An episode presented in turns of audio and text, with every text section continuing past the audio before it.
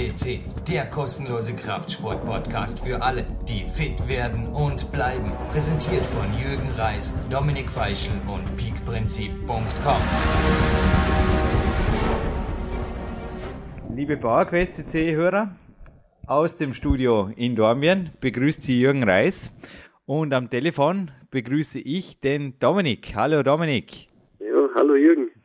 Dominik, eine Frage an dich. Glaubst du eigentlich an eine Art Trainingspartner-Telepathie? Ja, die gibt es, glaube ich, durchaus. Und die, die, hat es schon mehrmals gegeben, habe ich selber spüren dürfen.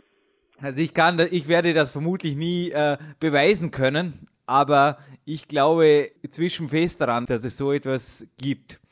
Gestern, als ich das Interview mit dem Mr. Universe, unserem Podcast Nummer 68 mit dem Tilo führen durfte, ich habe hinterher, hinter, nach dem Interview noch zwei, drei Minuten mit ihm geplaudert und wir haben dann uns aber gegenseitig ins Training geschickt. Also es war Mittagszeit und er hat uns ja auch im Podcast verraten, er trainiert immer um Mittag rum und hat dann irgendwann auch, auch gesagt, Jürgen, ich glaube, wir beide haben, haben Arbeit vor uns und ich gab ihm recht und habe schon gestern gespürt, als ich mein Gegenspielertraining im Kraftraum absolviert habe, ja, da liegt was in der Luft. Also da ist irgendwo in Gelsenkirchen jetzt jemand, auf die Titelverteidigung des Mr. Universe aus und gibt einfach alles. Heute Vormittag, Dominik, da war das Ganze aber, ja, quasi Faktor 3. Schon am Morgen wusste ich, ja, da, da ist irgendwo ein Kilian, der jetzt aufsteht in der Erwartung auf einen Weltcup. Da haben wir unseren Andreas, der heute auf einen Staatsmeister aus ist in einer Kraft-3-Kampfdisziplin. Und das ist der heutige Podcast. Da bist du, der heute Vormittag was gemacht hat, lieber Dominik Feischl? Ja, ich, ich habe, äh, man, man soll es nicht nennen trainieren, aber es ist in einer gewissen Weise trainieren. Ich, ja, natürlich mit dem Wald ein bisschen gearbeitet, ein bisschen ist vielleicht untertrieben, also das ist eine schwere Rohkrafteinheit in Wahrheit gewesen. Also ich spürte heute im Kletterraum, dass da einfach einige Leute mit derselben Intention, nämlich Wettkampf, sehr schwer am Trainieren, am Arbeiten sind. Und ich habe deinen Trainingsplan vor dir liegen. Und ja, um eben diesen geht es heute. Du hast heute in nicht einmal mehr 30 Tagen deinen ersten Wettkampf vor dir, Dominik. Ja, genau, am 17. Am 17.05. wirst du dich bei einem internationalen Seilkletterbewerb messen und ja, wie geht's dir mit der Vorbereitung? Wie liegst du im Plan?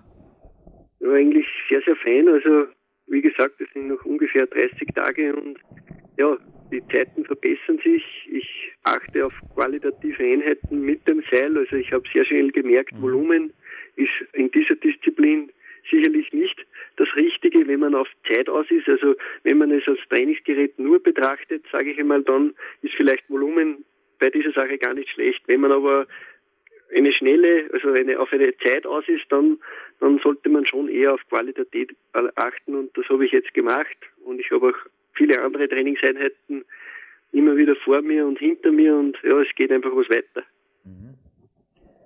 Ich habe dir, als du mich besucht hast hier in Dornbirn, gesagt, ähm, ja, einige Kapitel fürs Power Quest, die schreibe ich, ja, die, die schreibe ich für dich oder für Athleten wie, wie du, du kannst dich vielleicht erinnern.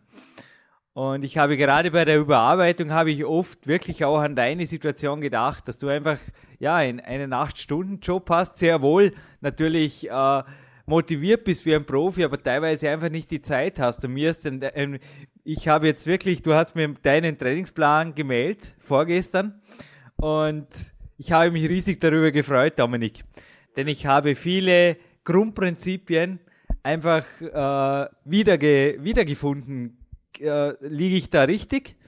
Ja, absolut. Also äh, ich habe mir natürlich schon dein, dein neues Buch PowerQuest äh, äh, vorab gelesen und durfte es auch immer wieder lesen, Manuskripte sehen und ja, mir ist, mir ist immer wieder aufgefallen, du, du bist einfach, äh, dieses mehrmals Trainieren am Tag ist für dich nicht eine leere Worthülse, sondern du, du setzt dich sehr, sehr wohl damit auseinander und das soll nicht nur theoretisch funktionieren, ich kann es bestätigen an meiner, an meiner Arbeit, es funktioniert auch praktisch. Also das ist sehr wohl möglich und ja, es, es, es geht.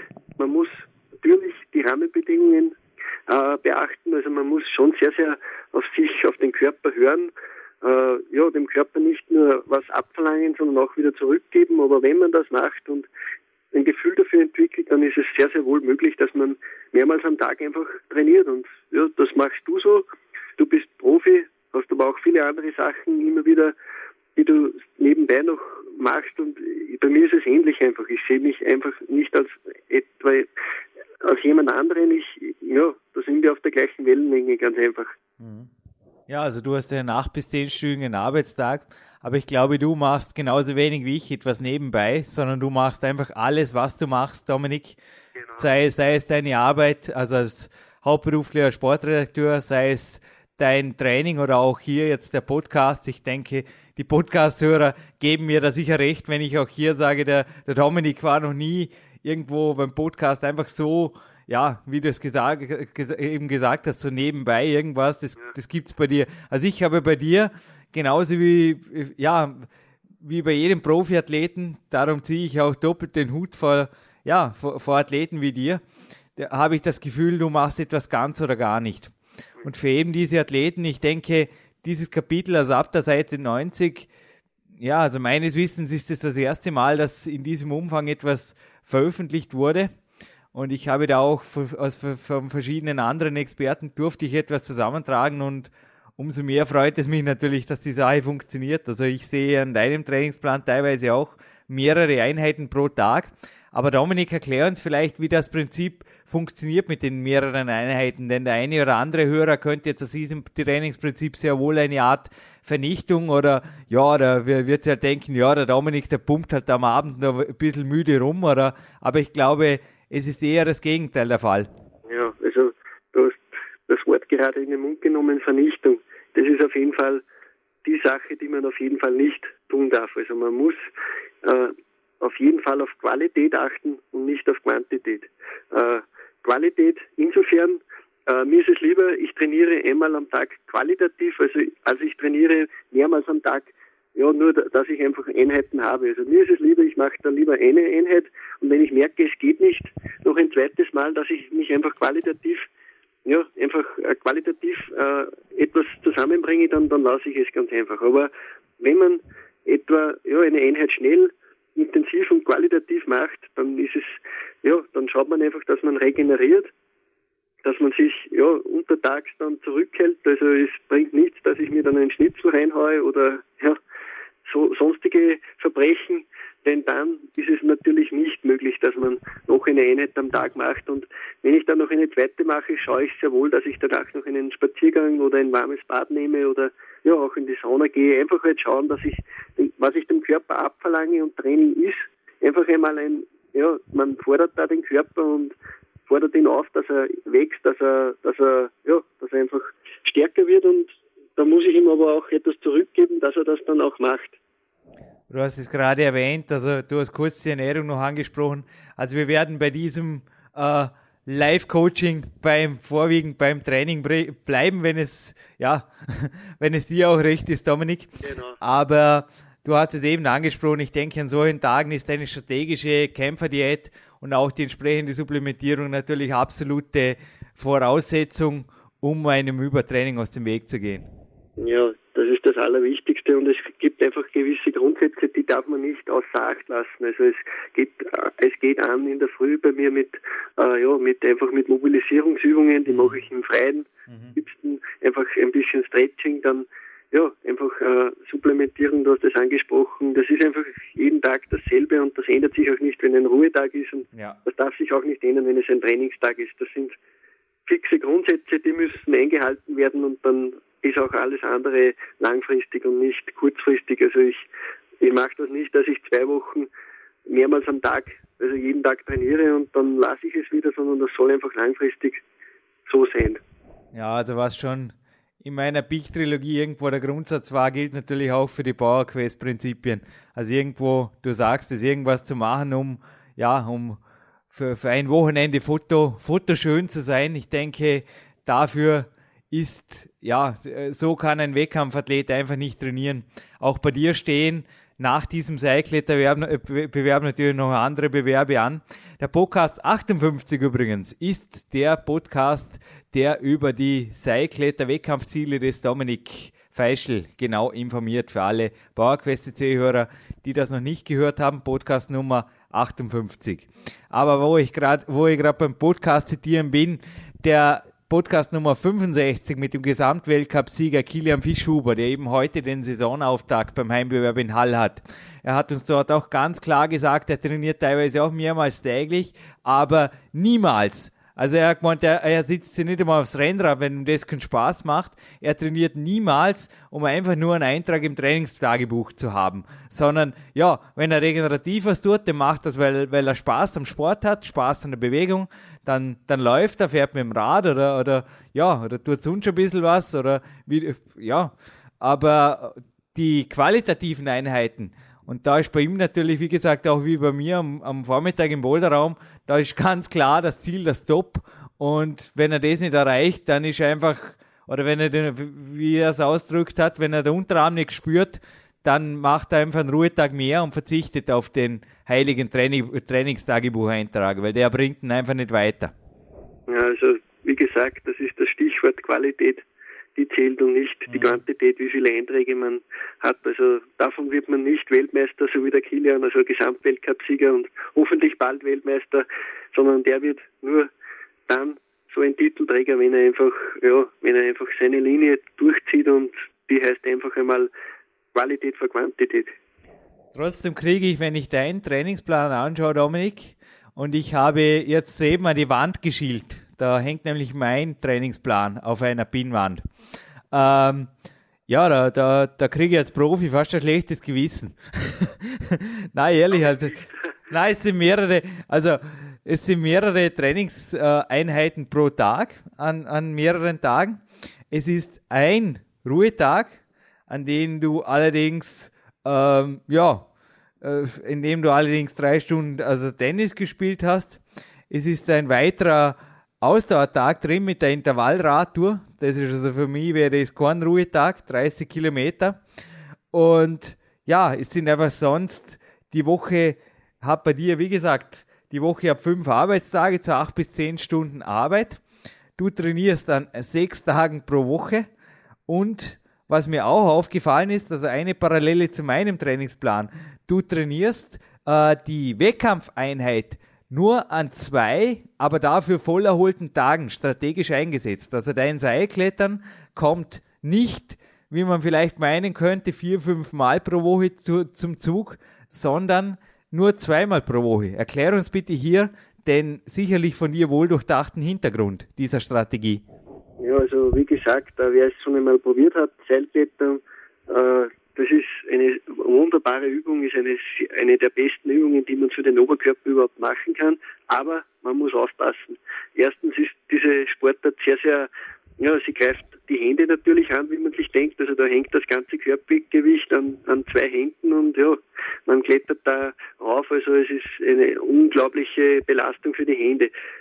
Die größere Belastung ist meiner Ansicht nach aber auch noch auf den Ellbogen. Also beim, mhm. beim exzentrischen Teil der Übung, also wenn man runterkommt, äh, ist das eine irrsinnige Belastung. Sogar Pavel Zazzolini, der selbst auch passionierter Seilkletterer ist und das immer wieder macht, warnt immer wieder davor, der exzentrische Teil, da muss man sehr, sehr vorsichtig sein, denn da kann man sich sehr, sehr schnell ja, verletzen oder überlasten und das ist ja nicht das Ziel, dass ich überlastet oder verletzt bin und dann eben nicht bei Bewerben teilnehmen könnte oder sonst was, sondern man muss da, ja, ich, ich mache das eben nun an solchen Tagen, wo ich fast vollständig erholt bin und ich mache es immer zum Anfang gleich. Also ich mache es nicht am Ende einer Einheit, sondern ich mache es immer gleich am Anfang, denn da bin ich am, am ja, noch am stärksten und ja, wer schon einmal Seil geklettert ist, da ist man sehr, sehr schnell ja, am Limit, sage ich einmal. Und deswegen mache ich nur zwei Einheiten die Woche, das reicht vollkommen. Da klettere ich meine Meter, aber ich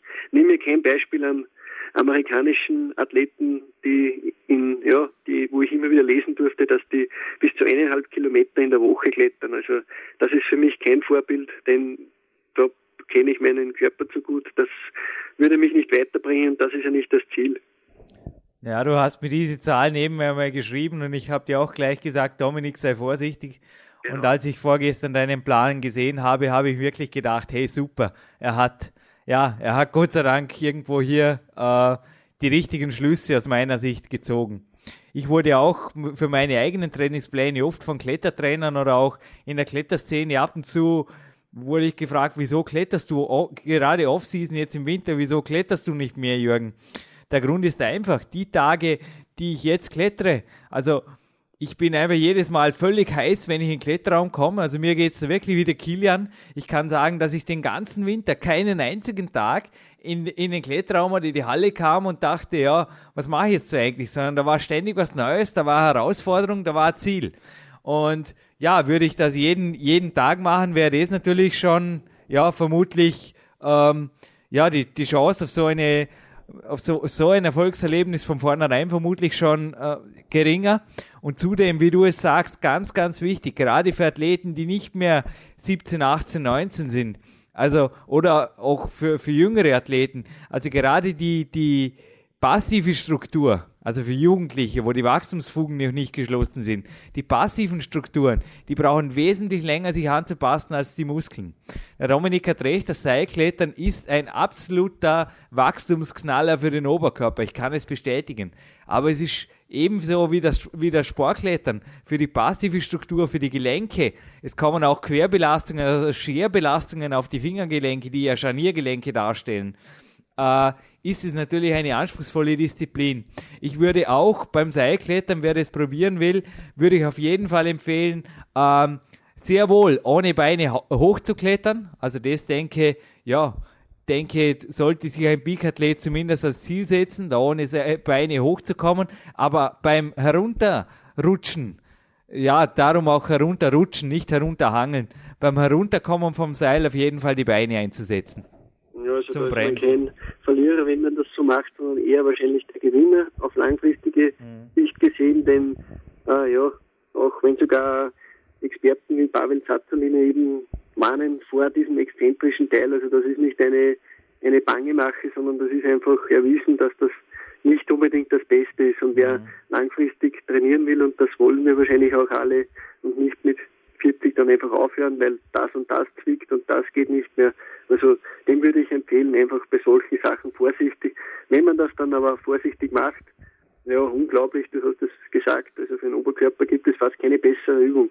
Ja, also ich kann es bestätigen. Wir haben zum Beispiel speziell in meinen Kletteranfängen, da hatte ich die meisten Probleme, Dominik. Also mit die Finger und, und sogar die Schulter hat einmal zwickt und alles Mögliche. Also ich habe da wirklich teilweise ein, zwei Wochen immer wieder pausieren müssen oder strategische Dekonditionierungsphasen machen müssen aufgrund meiner passiven Strukturen.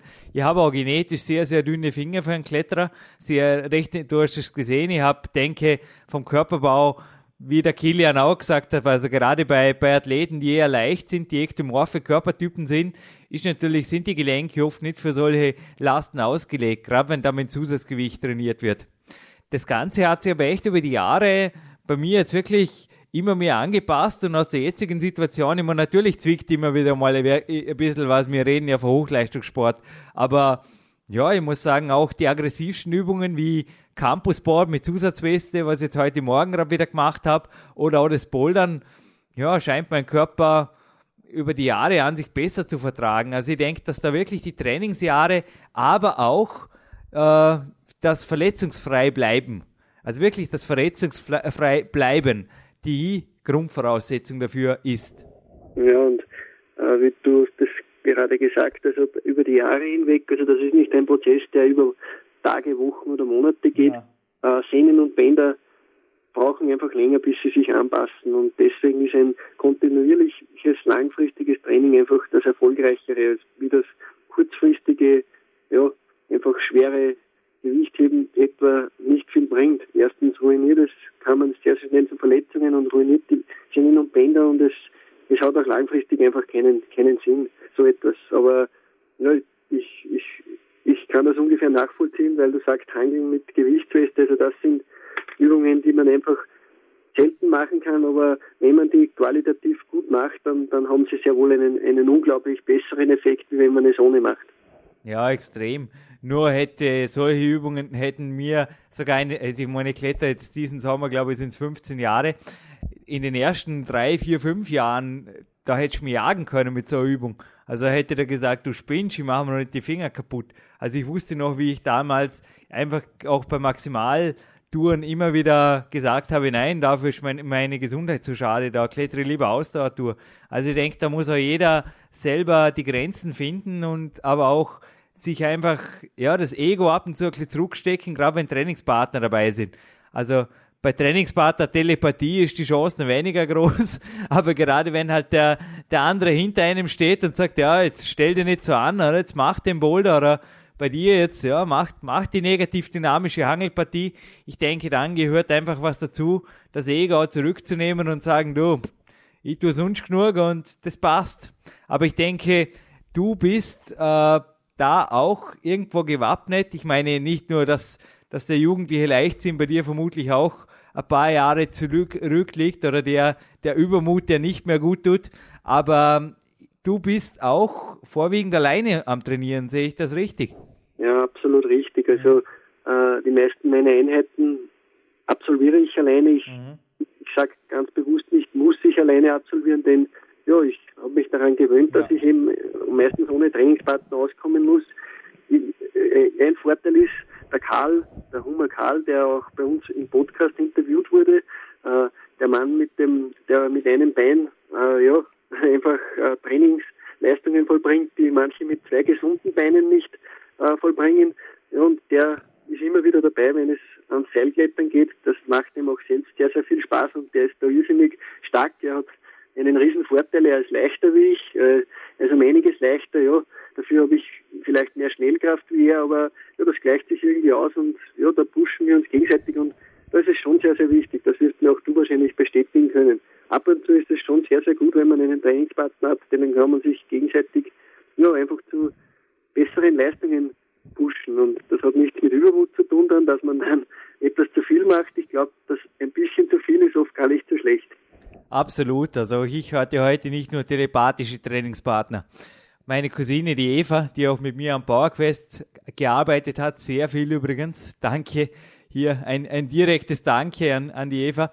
War heute mit mir im Boulderraum, hat mir auch neu, ein neues Boulderproblem gemacht äh, oder kreiert. Es ist immer wieder äh, wichtig, auch die eigene Kreativität ist einfach ab und zu ein bisschen begrenzt. Kaum ist jemand anders da, der einfach eine andere Grifffolge oder speziell, ja, sie, sie kennt meine Grenzen auch sehr genau. Und speziell, wenn jemand länger mit jemandem äh, zusammen trainierst, da ist aber das Niveau an, an sich zwischen den Trainingspartnern nicht entscheidend. Wichtig ist für mich primär, dass jemand irgendwo auch den Sport oder das, was ich tue, respektiert und auch weiß, wor worum geht's. Also es ist nicht so, dass natürlich, äh, sie war jetzt äh, als Skilehrerin aktiv, ist, ist, ja, hat heute das erste Mal wieder quasi die, die, die Magnesiumluft im Trainingsraum geschnuppert. Aber ja, wichtig ist einfach beim Trainingspartner, dass er irgendwo weiß, was du tust, weiß, worauf du dich vorbereitest und einfach auch ungefähr deine Grenzen kennt. Und dann ist durch einen Trainingspartner wirklich sehr, sehr viel möglich. Und alle, die sich das Interview, Interview vom Karl Humer noch einmal anhören wollen, das ist die Nummer 24. Also es gibt für ihn wirklich kein Handicap zum Erfolg. Also er ist, ja, äh, er, ihm wurde der Unterschenkel amputiert, aber alle, die den Karl, also auch das Feuer vom Karl in auditiver Form vernehmen wollen, Podcast Nummer 24 kann es garantieren. Also macht mehr als das. Ja, und das ist Vorteil an so einem Trainingspartner, der selbst ein Handicap schon hat. Also der ja, der, der hat einfach ein riesiges Feuer und der schont sich auch selbst nicht und das schätze ich in einem Trainingspartner. Also ich sage sowieso, ein Trainingspartner, der nur da ist, dass er sich mit dir unterhält und dir sagt, wie morgen das Wetter wird, der ist eher für deine Leistung eher sogar, ja, das ist eher sehr, sehr schlecht, sage ich einmal. Und da trainiere ich, da ziehe ich es lieber vor, dass ich alleine trainiere. Und alleine trainieren, du hast das vorher ganz kurz gesagt auch, äh, man kann sich ja, ja virtuelle Trainingspartner vorstellen. Man kann sich die besten Trainingspartner ins Boot holen. Man kann sich den Arnold Schwarzenegger, man kann sich, ja, man kann sich die besten Gewichtheber, ja, man kann sich so ziemlich jeden in, in, den, in den Trainingsraum holen oder ins Freie und mit denen dann gemeinsam trainieren und das kann auch ordentlich pushen. Da haben wir selbst auch schon einmal einen Podcast darüber gemacht, über die Trainingspartner und ja, da sind wir auch zu dem Schluss gekommen. Man kann sich die, jeden, jeden noch so guten Athleten ins Boot holen und mit ihnen Training absolvieren. Ja, auch du hast es im PowerQuest schon gelesen. PowerQuest hat sowohl ein Trainingspartner-Kapitel als auch ein Nicht-Trainingspartner-Kapitel. Also es kommen eigentlich beide Extreme darin vor. Also ich habe darin äh, beschrieben, wie man den richtigen Trainingspartner wählt, aber auch, und da hast du jetzt einige sehr effektive Techniken schon genannt, wie man das am besten alleine auch gestaltet. Denn auch da kann man sich natürlich das Leben leichter oder schwer machen. Eben mit den mit blockierenden oder, oder ja, armer schwarzer Kater Gedanken im Wald bringen den Dominik äh, vermutlich heute Morgen nicht auf Höchstleistungen. Aber wenn du dir vorstellst, ja, da ist einfach, ja, da ist jemand, der, der dir, oder wenn, wenn du dir den Rocky vorstellst, der im Rocky äh, 4 den, den Gipfel hochstürmt, dann schaut es wahrscheinlich anders aus im Hirn vom Dominik. Ja, genau so ist dann es. Auch, also, dann auch in weiterer Folge natürlich in den Oberschenkeln. Genau, und das ist, das ist einfach äh, das, das ein, ein, weiteres Grundgerüst, also ein, eine weitere Sache, die man einfach genauso wie Supplemente oder sonstige Dinge einfach, ja, das muss man durchziehen, die mentale Geschichte. Also äh, es, es bringt nichts, wenn man sich demotiviert und in den, in den Raum quält, in Kraftraum. Also da sage ich lieber, lass mach einen weiteren Ruhetag oder lass die Beine ein bisschen lockerer heute, aber ja, wenn man einfach positiv und mental vorbereitet, äh, ja, das Training beginnt, dann ist das eine ganz andere Geschichte. Also ich, ich motiviere mich da selber gern und ja, ich, ich nehme oft fünf Minuten, bevor ich ein Training beginne, noch einmal Zeit, gehe in mich, gehe vielleicht sogar schon die Übungen durch, gehe durch, was ich heute mache und das hilft mir schon sehr, dass ich mich dann hundertprozentig auf etwas fokussiere. Also ich will nicht dann durch etwas gestört sein, ja, das mich einfach aus dem Takt bringt. Also ich will mich da hundertprozentig fokussieren. Dominik, ich habe die letzten Tage ein, zwei Mal die Podcast Nummer 25 und 57 angehört. Denn es sind dort einfach sehr, ja, sehr treffende Aussagen von dir enthalten. Und zwar ging es um Schlaf in der Nummer 25 und um, um, um, um aktive Regeneration in der Nummer 57. Wie ich deinen Trainingsplan gesehen habe, habe ich mich da mehr als bestätigt gefühlt, dass du nicht ein Mann, Gott sei Dank bist du ein Mann der Worte, sonst hätte man dich hier nicht am Podcast, aber du bist primär ein, ein Mann der Tat. Du arbeitest nicht nur acht bis zehn Stunden, sondern du machst jeden Tag etwas für deine aktive Regeneration. Du hast es kurz erwähnt. Du genießt die Sauna oder warme Bäder oder machst deine Walks. Auch von Nordic Walking habe ich sehr viel gelesen. Genau. Und was ganz, ganz wichtig ist, ich denke, das ist ein Luxus, den sich gerade die meisten Nicht-Profis, ich sage es jetzt mal so, nicht gönnen. Das ist, du schläfst acht bis zehn Stunden.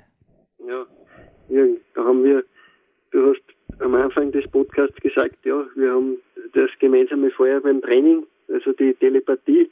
Wir haben auch andere Sachen gemeinsam da erzählt der Wok dazu, den wir beide sehr, sehr gern lieben und weil er einfach unschlagbar ist für die aktive Regeneration. Clarence Bass sagt es ja auch im mhm. Podcast. Mhm. Für ihn ist einfach der Spaziergang, das ist einfach das, eines der wichtigsten Geschichten, um einfach ja, zu regenerieren. Und genauso halte ich es auch wie du mit dem Schlaf. Also für mich ist es so, ich weiß, ich brauche meine acht Stunden und ich will die aber auch einhalten und ich fühle mich einfach auch wohl. Also ich durfte äh, das Zitat eines berühmten amerikanischen Trainers, der Dane John, der hat einmal gesagt, Schlafen ist das günstigste, billigste und einfachste Supplement, das man zu sich nehmen kann. Und dem kann ich mich einfach nur anschließen. Und ich weiß auch, äh, ja, viele andere Athleten, wir, wir dürften es beim Bobfahrer Jürgen Loacker hören, wir dürften es immer wieder hören. Der Schlaf, die Regeneration ist einfach eines der wichtigsten Sachen. Und ich lese auch immer wieder zahlreiche Bücher. Zuletzt ist mir untergekommen kubanische Gewichtheber.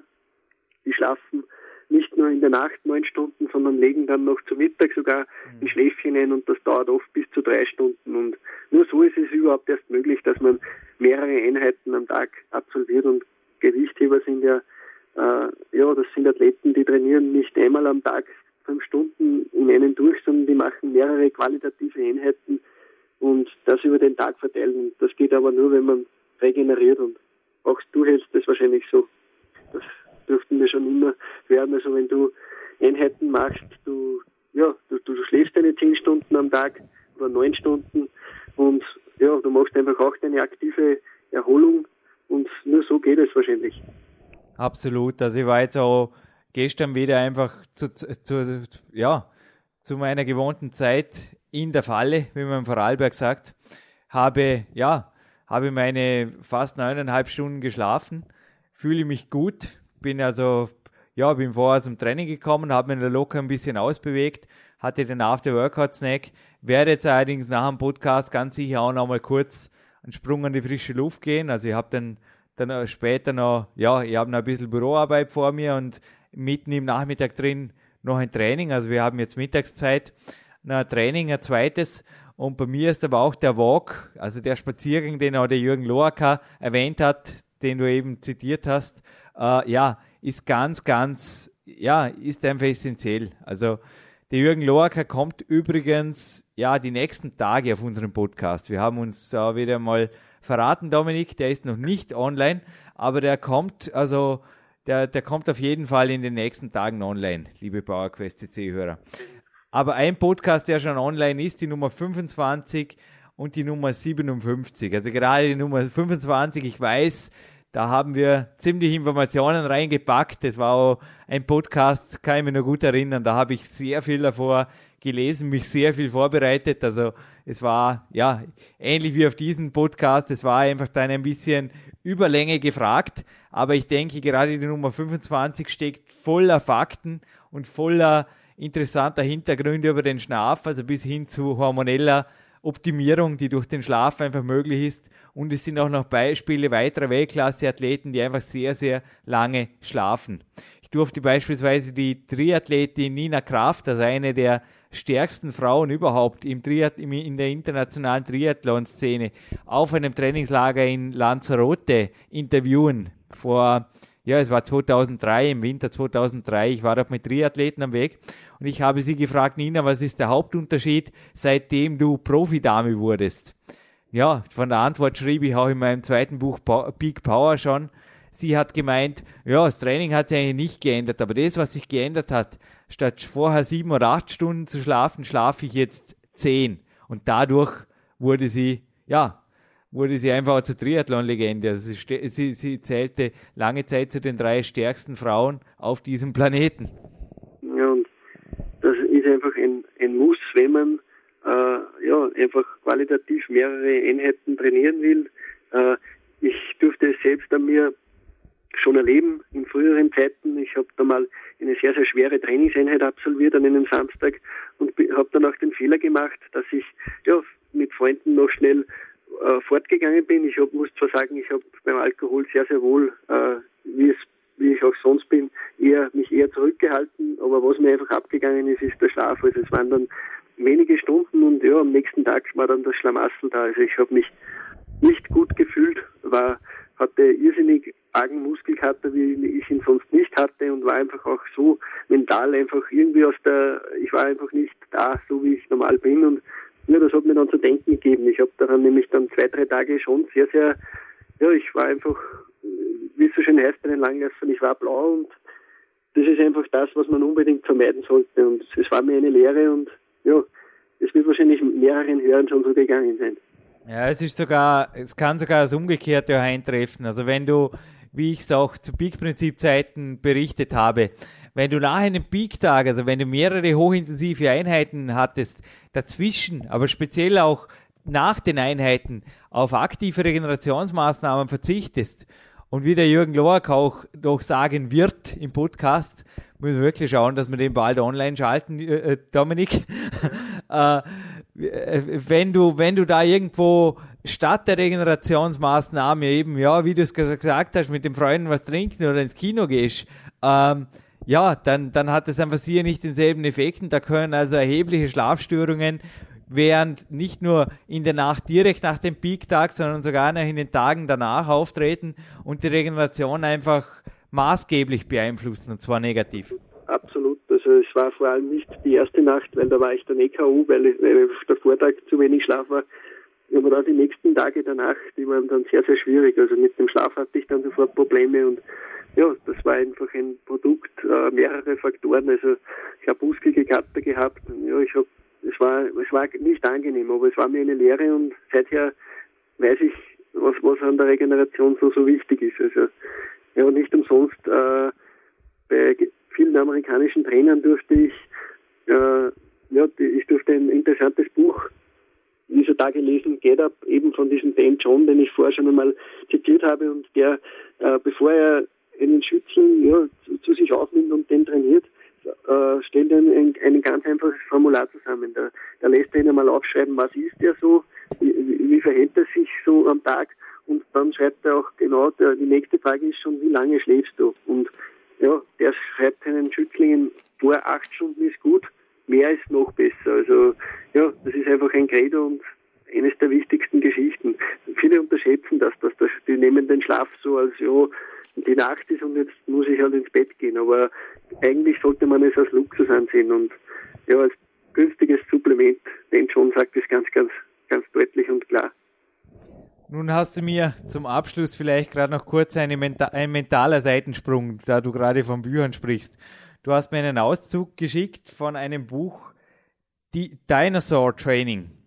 Und da sind so die typischen Ausreden drin. Und ich habe mir einfach teilweise gedacht, dass unsere Hörer, also gerade wenn der innere Schweinehund oder Komfortminister, wie ich ihn dann im Big Time genannt habe, wenn der sich ein bisschen, ja, um, um doch ein eine Spur mehr kümmert als seinen Komfort, ob du das nicht auch kennst. Also ich habe in diesem Buch jetzt gerade äh, vor, das, das vor mir liegen, dass ja, das, das Beispiel eines John Davis, der einfach, ja, knallhart trainiert hat mit, mit, mit, mit einfachsten Trainingsmitteln.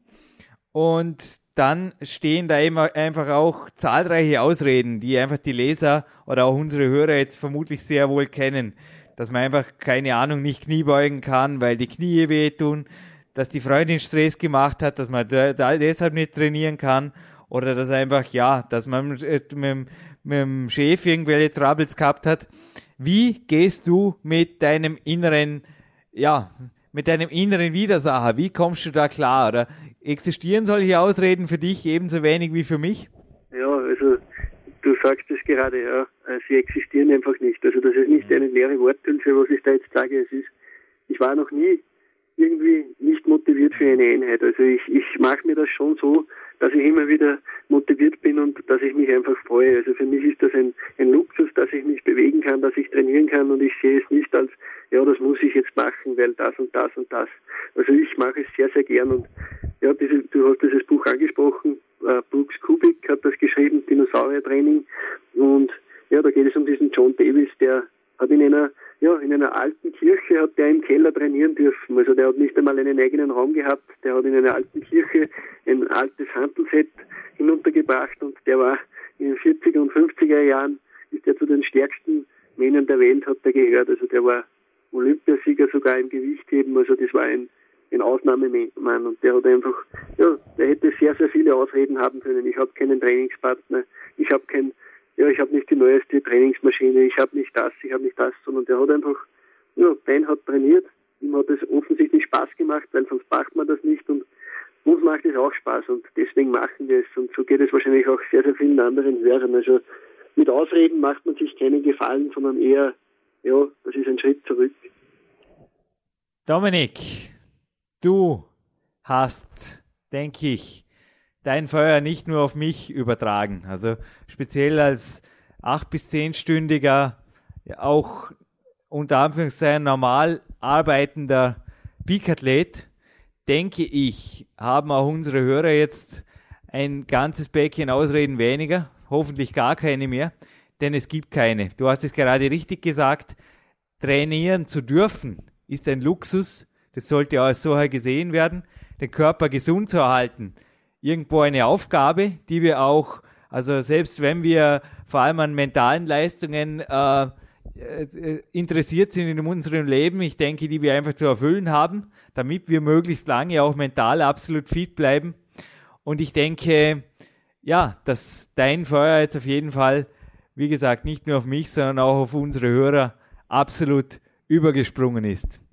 Dominik, ich bedanke mich, ja, recht, also einfach dass du weiterhin hier am Podcast ein Mann des Wortes bleibst, aber vor allem in allen, in allen Abteilungen deines Lebens ein Mann der Tat. Bitte gib uns weiterhin deine Energie hier übers Telefon aus Oberösterreich und ich denke, auch ich entlasse dich jetzt wieder in einen, ja, zum, vielleicht noch zu einer regenerativen äh, Aktiverholungseinheit und dann in ein zweites Training. Ja, absolut. Also, wie du auch einen Walk machst, so werde auch ich telepathisch etwas machen. Und ja, ich, ich darf einfach abschließen mit Worten, die auch in Brooks Kubik, seinem Buch äh, Dinosaurier-Training einfach zu, immer wieder zu finden sind. Und das, das ist einfach, ja, das ist ein Credo, das ich mir immer auch wieder vorhalte, der sagt, no excuses, keine Ausreden.